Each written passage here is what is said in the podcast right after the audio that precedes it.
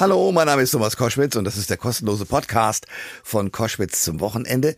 Heute mit einem spannenden Wissenschaftler, einem Genozidforscher. Aber ich will es anders anfangen. Erinnert ihr euch noch an die wilde Diskussion, dass Winnetou-Filme nicht mehr gezeigt werden dürfen äh, im deutschen Fernsehen und äh, dass auch die Bücher jetzt inzwischen fast auf den Index müssten? Also es gab eine wilde, zum Teil auch sehr, ja, aggressive Diskussion um die Frage, was man denn mit diesem alten Literaturmaterial, dieser Populärkultur, äh, was man damit anfangen sollte. Das Ganze wurde auch noch befeuert durch die Tatsache, dass Außenministerin Annalena Baerbock das Bismarck-Zimmer unbedingt umbenennen wollte und auch umbenannt hat. Was ist der Hintergrund und wie kann man vernünftigerweise damit umgehen, um zu verstehen, warum diese Dinge plötzlich angeprangert werden und warum zum Beispiel auch die Schilderungen rund um Winnetou Menschen treffen und beleidigen und verletzen können? Das wollte ich besprechen und zwar möglichst nüchtern und eben wissenschaftlich mit einem Professor und wir haben einen gefunden, nämlich Professor Jürgen Zimmerer der ein bisschen versucht aufzuklären und zu beruhigen, warum bestimmte Diskussionen so hochgeploppt sind im vergangenen Jahr. Also ein spannendes Gespräch mit äh, einem Professor, der ein bisschen für uns versucht einzuschätzen, dass wir ja auch eine Kolonialgeschichte als Deutsche haben, die viele schon wieder vergessen haben. Der Thomas Koschwitz Podcast. Ihr hört Koschwitz zum Wochenende und das Jahr 2022, aber auch schon davor, war geprägt von einer, ich sage mal, interessanten Debattenkultur. Und äh, da tauchten dann so Kampfbegriffe auf wie Sprachpolizei und Cancel Culture und Wokeness und so weiter. Jetzt ist die Frage, wie kann man nüchtern und vor allem auch vor wissenschaftlichem Hintergrund mit unseren kolonialen Erbe, mit Gesellschaftsrassismus und auch problematischen Werken umgehen. Stichwort zum Beispiel, äh, was wir ja auch als, als Thema vor allen Dingen in der Boulevardpresse hatten, dass die Winnetou-Bücher plötzlich nicht mehr angesagt sind. Und ich kann das besprechen mit einem Mann, der sich sehr klug da auch in der Vergangenheit auf den verschiedensten Kanälen dazu geäußert hat. Ein Historiker, nämlich Professor Jürgen Zimmerer. Herzlich willkommen. Guten Tag. Sie haben, äh, und um damit gleich mit dem Winnetou mal anzufangen, sich da sehr äh, interessant geäußert, denn es gab ja verschiedene Anlässe 2022, dass da sehr heftig darüber debattiert wurde. Der Ravensburger Verlag, so ging das, glaube ich, ganze, das Ganze los, hatte ein Begleitbuch zu dem Film Der junge Häuptling Winnetou zurückgezogen, weil es Kritik daran gab.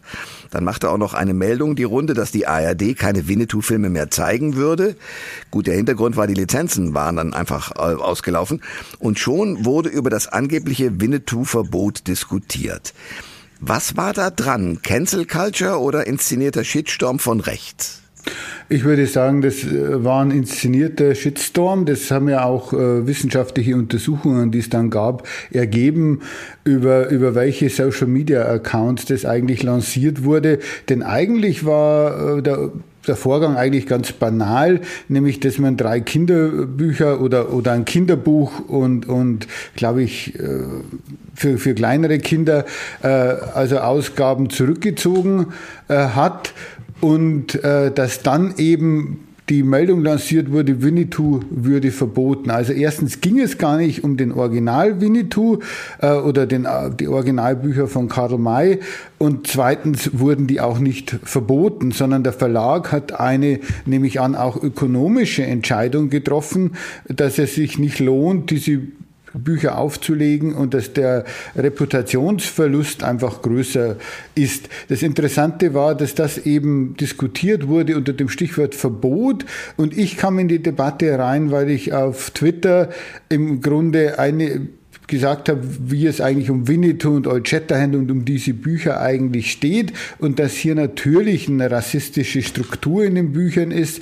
und dass man dem nicht entkommen kann, worauf dann auch ich im Grunde Zielscheibe dieser Shitstorm wurde, die im Grunde einfach die wissenschaftlichen Erkenntnisse nicht wahrnehmen wollten und davon eigentlich, dann gab es ja auch Politiker, die einstiegen, wie Herr, wie Herr Gabriel, die sagten, er, er lese seiner Tochter Winnetou vor, Viel Spaß, würde ich da sagen. Ich habe meiner Tochter Winnetou zum Lesen gegeben, die war nicht so begeistert. Also das ist eigentlich ein, ein Streit, auch, glaube ich, ein identitätspolitischer Streit älterer, weißer Männer und Frauen, die hier irgendwie ihre nostalgische Kindheitslektüre verteidigen. Aber erklären Sie mir eines, was ist denn aus, weil Sie auch sagen, es ist da ein rassistischer Hintergrund, was ist daran problematisch? Denn das ist ja eigentlich Fiktion. Karl May war nie äh, in den USA, hat nie indigene Völker kennengelernt, sondern einfach frei vor sich hingeschrieben. Also er war, er war dort, aber erst nachdem er die Bücher äh, geschrieben ja. hat, erst, äh, erst quasi am, am äh, Ende seines Lebens machte er die Reisen. Das, was ich als, als kolonial und auch als rassistisch äh, identifiziere, ist eigentlich das ganze Setup dieser Bücher. Es sind europäische Reisende. Das ist ja das alter Ego von Karl May, der sich quasi da selbst verewigt. Ob der jetzt Karabenemsi heißt, das sind, ist der Orientzyklus oder Old Shatterhand, das ist dann dieser Wildwest-Zyklus. Und das ist im Grunde der all, alles könnende, alles wissende europäische, vor allem deutsche Reisende, der den äh, sogenannten Indianern erklärt, was Sache ist, der im Orient äh, sei Haji Halef Oma, also seinem, seinem Assistenten, den Koran erklärt als Christ, der eigentlich alles weiß, der alles äh, kann. Und das ist eigentlich so diese klassische koloniale Inszenierung des Europäers in Abstrichen der Europäerin quasi als, ich habe das mal imperialer Supermann äh, äh, genannt, der alles kann, alles weiß und damit im Grunde die europäische Überlegenheit inszeniert, die dann realgeschichtlich eben auch das Fundament ist für, diese, für dieses koloniale Ausgreifen. Und ja. im und genau da geht der Haken los. Ne? Also in dem Moment, wo es nur Fiktion wäre, James Bond ist auch ein Superheld, aber da kümmert man sich nicht drum, weil man weiß, es ist einfach nur Literatur oder ein Film. Aber dass es sozusagen als Weltbild äh, in, in uns äh, verankert werden könnte, das ist Ihr Problem, oder? Also bei James Bond gilt eigentlich genau das Gleiche. Auch da gibt es Untersuchungen interessanterweise. Ich habe auch schon Seminare drüber gemacht, dass James Bond im Grunde seinen Siegeszug als äh, Ikone äh, des äh, antritt das praktisch als, als britische Ikone, als das tatsächlich das britische Empire nach unten geht. Das läuft eigentlich parallel und das ist sowas wie, wie, also der gleicht den Phantomschmerz sozusagen aus über den realen Machtverlust Großbritanniens, indem er als Supergeheimagent immer die ganze Welt rettet. Also da ist im Grunde auch so eine Inszenierung quasi dabei und diese Inszenierungen sind es, die den Kolonialismus oder die das Kolonial koloniale Erbe heute ausmachen, weil es die meisten Menschen haben ja selbst oder hatten damals keine Erfahrung fremder Länder. Das heißt, es sind diese Bilder im Kopf, die eigentlich produziert werden und die nachwirken, weil wir immer noch denken,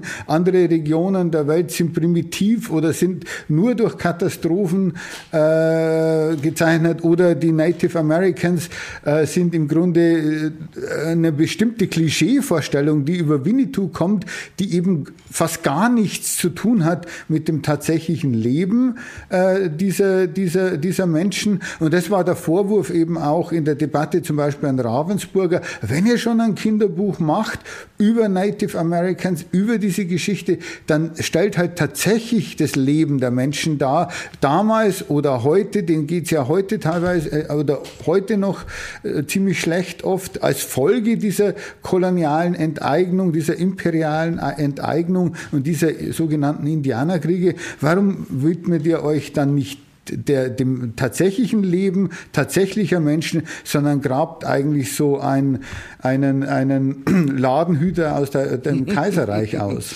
Ja, den Teil verstehe ich. Andererseits, äh, ich spiele ein bisschen den Advocatus Diaboli natürlich im Gespräch mit Ihnen, weil ich verstehe viele Dinge die Sie sagen natürlich sofort. Andererseits denke ich, wo ist der Humor hin? Also ich meine, gerade bei James Bond, klar, man kann das äh, in, in, die Zusammenhänge bringen, die Sie da sehen und auch äh, wissenschaftlich belegen können.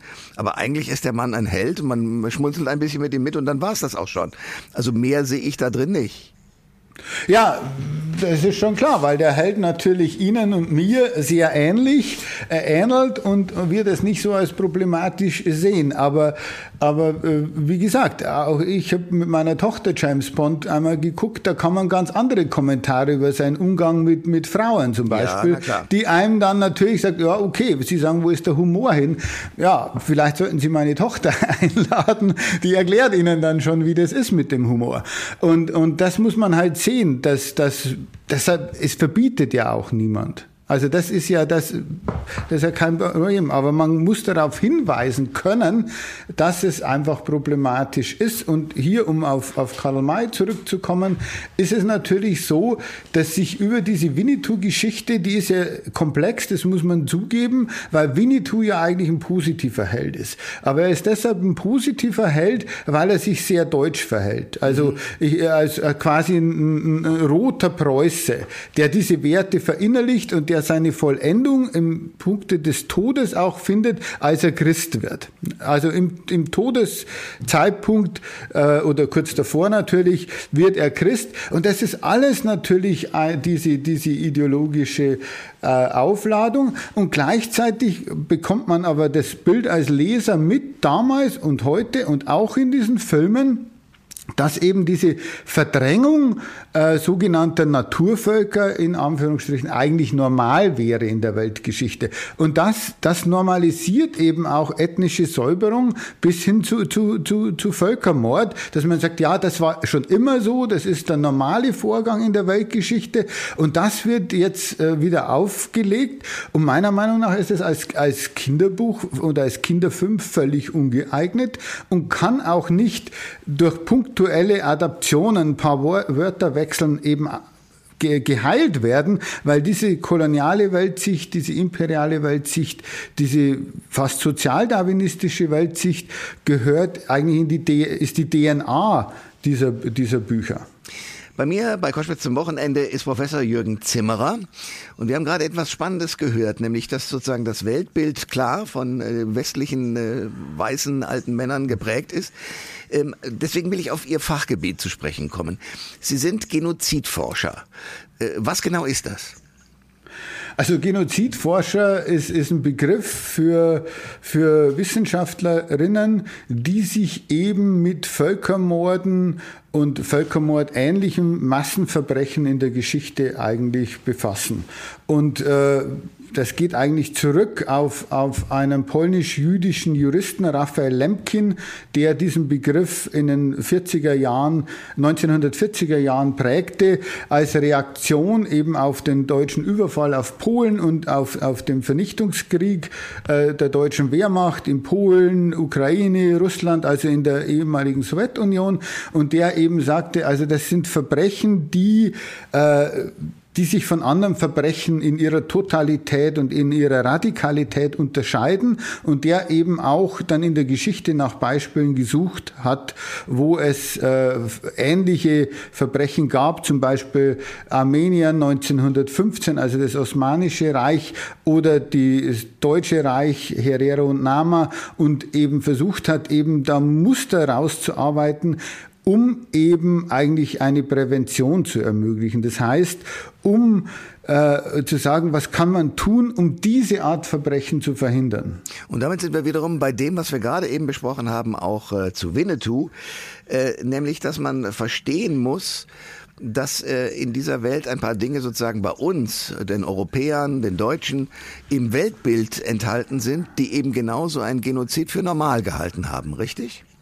Genau, das, das war eigentlich jetzt, das bringt diese beiden Forschungsgebiete von mir zusammen, zu sagen, okay, wieso wird das eigentlich oder wurde das eigentlich akzeptiert? Warum denkt man, es ist normal, dass, dass äh, Gesellschaften, die irgendwie unserem modernen äh, europäischen Anspruch nicht genügen, einfach verschwinden können? So war, historisch baut sich die Ideologie so auf, äh, die, die sind nicht modern, die kommen nicht mit, die werden eh untergehen und dann war es ein kleiner Schritt zu sagen, okay, dann kann man auch nach, äh, nachhelfen. Also Native Americans in Nordamerika sind ein Beispiel, die äh, Australian Aboriginal People sind ein anderes Beispiel, wo sich das einfach in, in, der, in dem kolonialen Auf, Ausgreifen der Europäer und Europäerinnen eben manifestierte. Professor Jürgen Zimmerer ist bei Koschwitz zum Wochenende. Wir sprechen über ein spannendes Thema, nämlich eine Debattenkultur. Ich meine, Sie haben es jetzt auch bei Twitter und bei den Dingen, wo Sie sich sozusagen in den sozialen Netzwerken zu dem einen oder anderen geäußert haben, erlebt. Das geht ja gleich immer sehr heftig zur Sache. Und das hilft eigentlich nicht wirklich, weil ähm, dann ja so Druck immer sofort Gegendruck erzeugt. Also ich will ein weiteres Beispiel neben Winnetou, darüber haben wir ja schon gesprochen, hervorholen.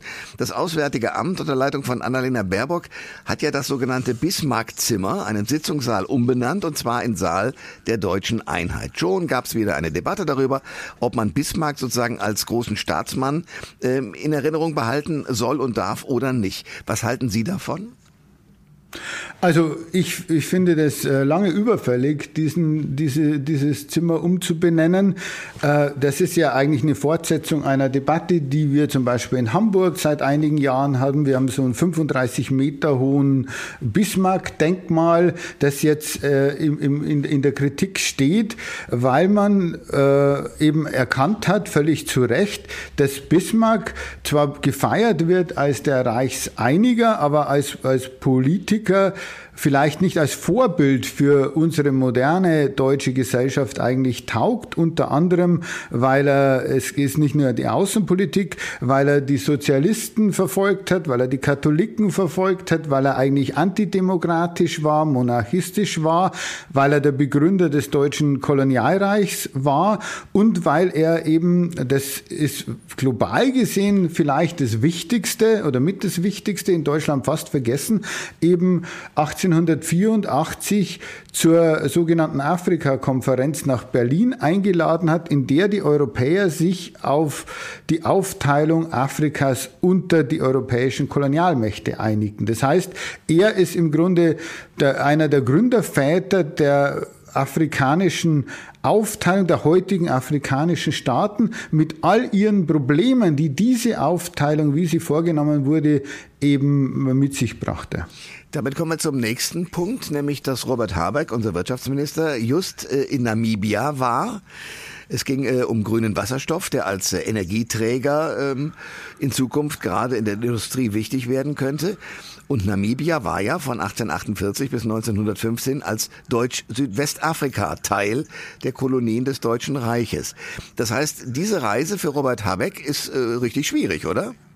Diese Reise war schwierig. Sie ist eigentlich doppelt schwierig, wenn man weiß, dass Deutsch-Südwestafrika eben nicht nur deutsche Kolonie war, sondern dort zwischen 1904 und 1908 auch der erste Genozid äh, des 20. Jahrhunderts verübt wurde durch die deutsche Armee, die kaiserliche Schutztruppe gegen die Herero und Nama.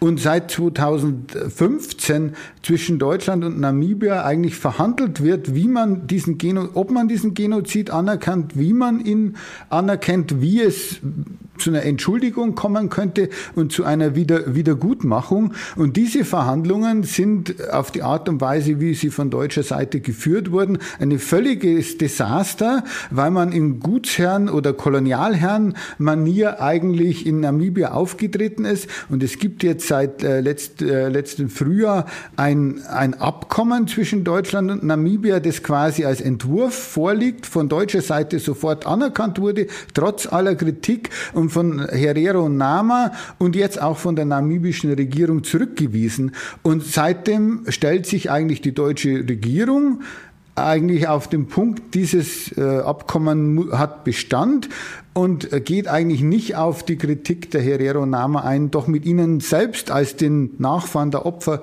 zu verhandeln. Das Pikante daran ist, dass das eigentlich im Auswärtigen Amt liegt bei Annalena Baerbock, die dort das Bismarckzimmer umbenannt hat. Und Habeck jetzt, es gibt ja eine, heißt ja, dass es vielleicht äh, auch irgendwelche Konkurrenz gibt, äh, fliegt nach Namibia eigentlich um grünen Wasserstoff zu organisieren und legt dort äh, einen Kranz nieder. Beides sind symbolische Aktionen, wobei beide als Regierungsmitglieder, Vizekanzler, Außenministerin es ja sehr wohl in der Hand hätten, dieses Abkommen äh, neu zu verhandeln und tatsächlich die Aussöhnung mit Herero und Nama auf, äh, voranzutreiben. Und das ist bisher nicht geschehen. Professor Jürgen Zimmerer ist bei Koschwitz zum Wochenende Professor für Globalgeschichte sind Sie und ähm, ich habe jetzt mit Ihnen einen ja einen kleinen eine Tour d'horizon, sage ich mal, gemacht äh, durch verschiedene Themen, die äh, mit äh, dem äh, mit dem Kolonialismus zu tun haben, mit der Geschichte Deutschlands und Europas und der Welt. Jetzt frage ich mich die ganze Zeit eines. Wenn Sie wissen sehr viel, Sie haben sehr viel geforscht, ähm, viele Menschen, die im Netz auf sie reagieren und zwar wütend, weil sie sagen, nun lass uns doch selbst Theo Sommer von, von, der, von der Zeit reagiert auf sie und sagt, jetzt lass mich doch mal mit diesem Abbau von irgendwelchen äh, Denkmälern in Ruhe.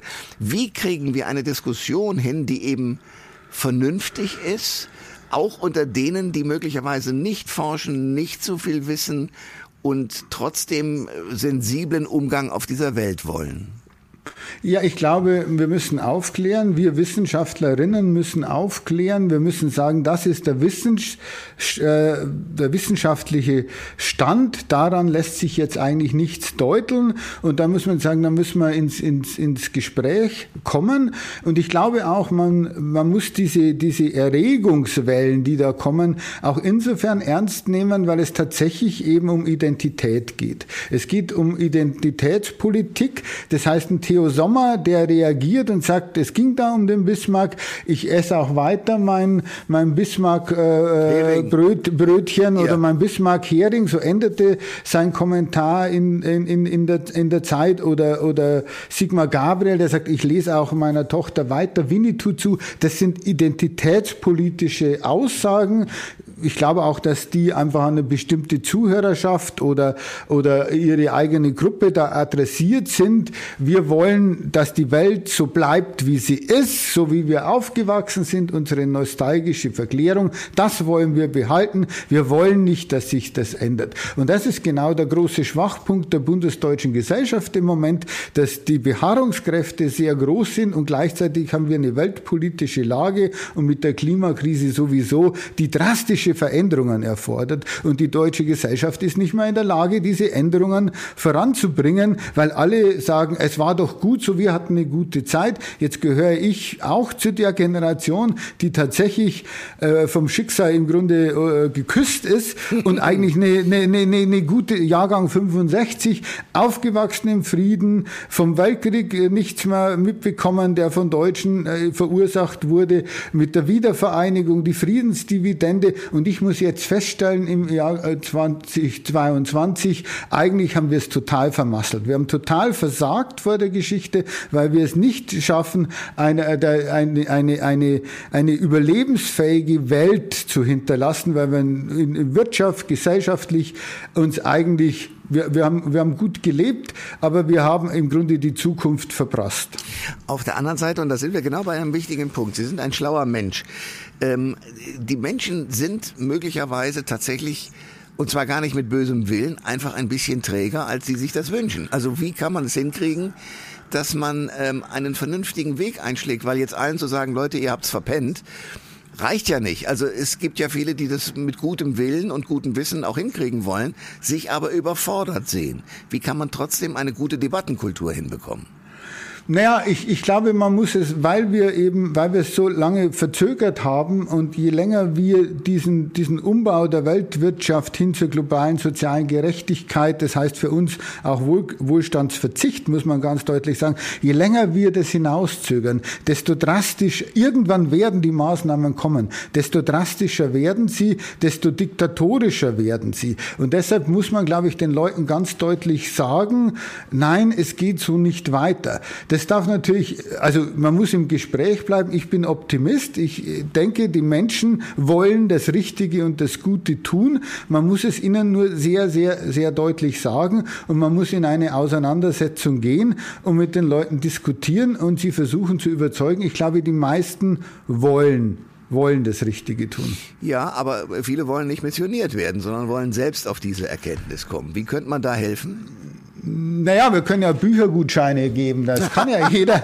Es kann, es kann ja jeder mit dem Argument, ich will nicht missioniert werden, kann ich sagen, also ich bin auch kein Missionar, lest selbst, denkt selbst. Das ist schon, das ist schon Kant. Äh, muss halt jeder selber damit beitragen, aus dieser, dieser Unmündigkeit der Geistigen dann herauszutreten.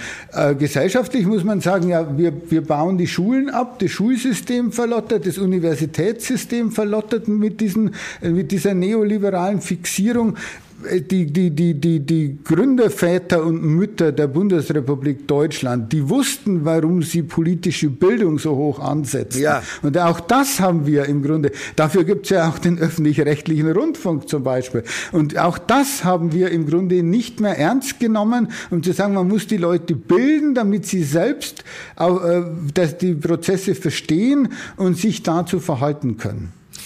Das leuchtet mir alles ganz genau ein. Ähm, diesen Prozess einzuleiten, äh, finde ich sehr wichtig. Die Frage, die sich mir stellt, ist, wie kriegen wir es transportiert, dass auch ein kluger Mensch äh, aus der Zeit beispielsweise verstehen kann, äh, es geht nicht an, an, sein, an sein Eingemachtes, sondern es geht darum, die Welt so global, wie sie durch die technischen Möglichkeiten jetzt geworden ist, einfach ernst zu nehmen. Ja, wie, äh, also wie, wie, wie, wie kriegt man das hin? Reden, reden, reden, schreiben, schreiben, schreiben und aufklären. Nicht missionieren, aufklären. Ich denke, die Fakten, wenn die Leute, die, die allermeisten Leute die Fakten erkennen, dann werden äh, sie eigentlich auch, auch bemüht sein, das Richtige zu tun. Man muss natürlich sagen, dass also in aller Deutlichkeit, wir leben natürlich in einer Phase, die mich fatal an die Endzeit der Weimarer Republik erinnert. Ich will jetzt nicht äh, diese Untergangsunkenrufe äh, äh, starten, aber wir haben eine, eine, eine politische äh, Radikalisierung und eigentlich auch Spaltung, die einfach für eine Demokratie sehr gefährlich ist, wo jede Seite der anderen automatisch unterstellt, Böses zu wollen. Und das ist natürlich, das ist natürlich sehr schwierig. Und diese Prozesse sind halt auch inszeniert, weil auch, weil es überall eben auch in der Klimakrise Krisengewinnler gibt. Beispielsweise welche jetzt bei der Klimakrise? Naja, es, also die Leute, die jetzt praktisch vom, von der Automobilindustrie, von der Erdölindustrie, von all diesen Sachen äh, sehr gut leben, die, äh, die sind Gewinner, wenn man eigentlich die, die, die Klimapolitik verzögert. Ja? Und den Leuten sagt, ihr habt's verdient, fahrt doch eure dicken Autos. Wir haben in Hamburg einen, Prozentsatz an SUVs. Also da kann man über die Alpen fahren. Jetzt sind die Erhebungen in Hamburg eher so, dass man kein SUV braucht. Und trotzdem äh, hat, äh, hat man das eigentlich, äh, ist, ist das zur Mode geworden. Dann muss man den Leuten sagen, das ist Wahnsinn, was ihr macht. Es ist schlicht und ergreifend Wahnsinn, weil die Titanic auf den Eisberg zuläuft und alle sagen, ja, aber ich lasse mich nicht missionieren. Ja, das ist leider so. Das war die Stimme von Professor Jürgen Zimmerer, der äh, mit seiner Forschung versucht, eine neue, eine wichtige Debattenkultur zu etablieren, indem man einfach mehr weiß über das, was wir auch in der Welt als Europäer äh, und als Weltenbürger so äh, schon gemacht haben und welche Effekte das auslöst. Herr Professor Zimmerer, ich danke sehr für das Gespräch. Ja, Ihnen vielen Dank. Alle Informationen zur Sendung gibt es online auf thomas-koschwitz.de.